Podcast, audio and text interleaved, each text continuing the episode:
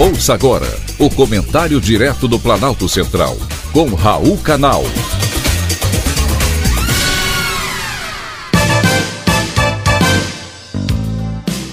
Queridos ouvintes e atentos escutantes, assunto de hoje: racismo cresce na capital da República.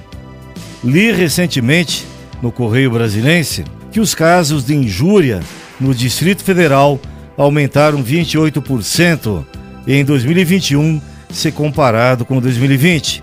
Os de racismo, 15%. O que leva a isso? Somos todos semelhantes? Somos todos irmãos? Embora poucos percebam isso.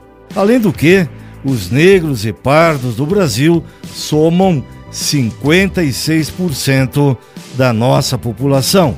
O levantamento informa ainda que a cada dois dias, ao menos três pessoas são vítimas de injúria racial na capital do país. A prática criminosa deixou a marca de três denúncias em 2019 para 15 no ano passado. Por que esse cenário não muda, passados já 134 anos da abolição da escravatura?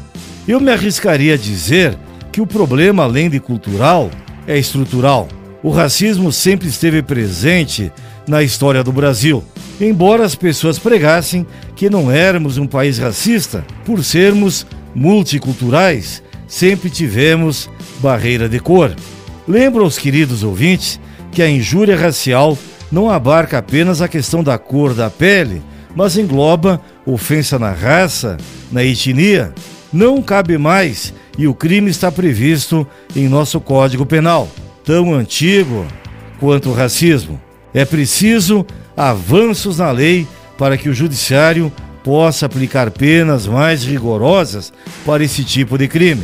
Antes do dever do Estado de conscientizar o cidadão com campanhas educativas, cada um de nós deve ter a consciência de que o que plantarmos produzirá sementes não somente para a nossa fome, mas também para a necessidade de muitos. Lembre-se que a luz que acendermos clareará não apenas os nossos caminhos, mas igualmente daqueles que andam conosco.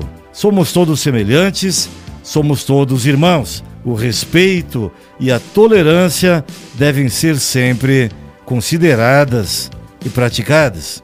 Foi um privilégio, mais uma vez, ter conversado com você.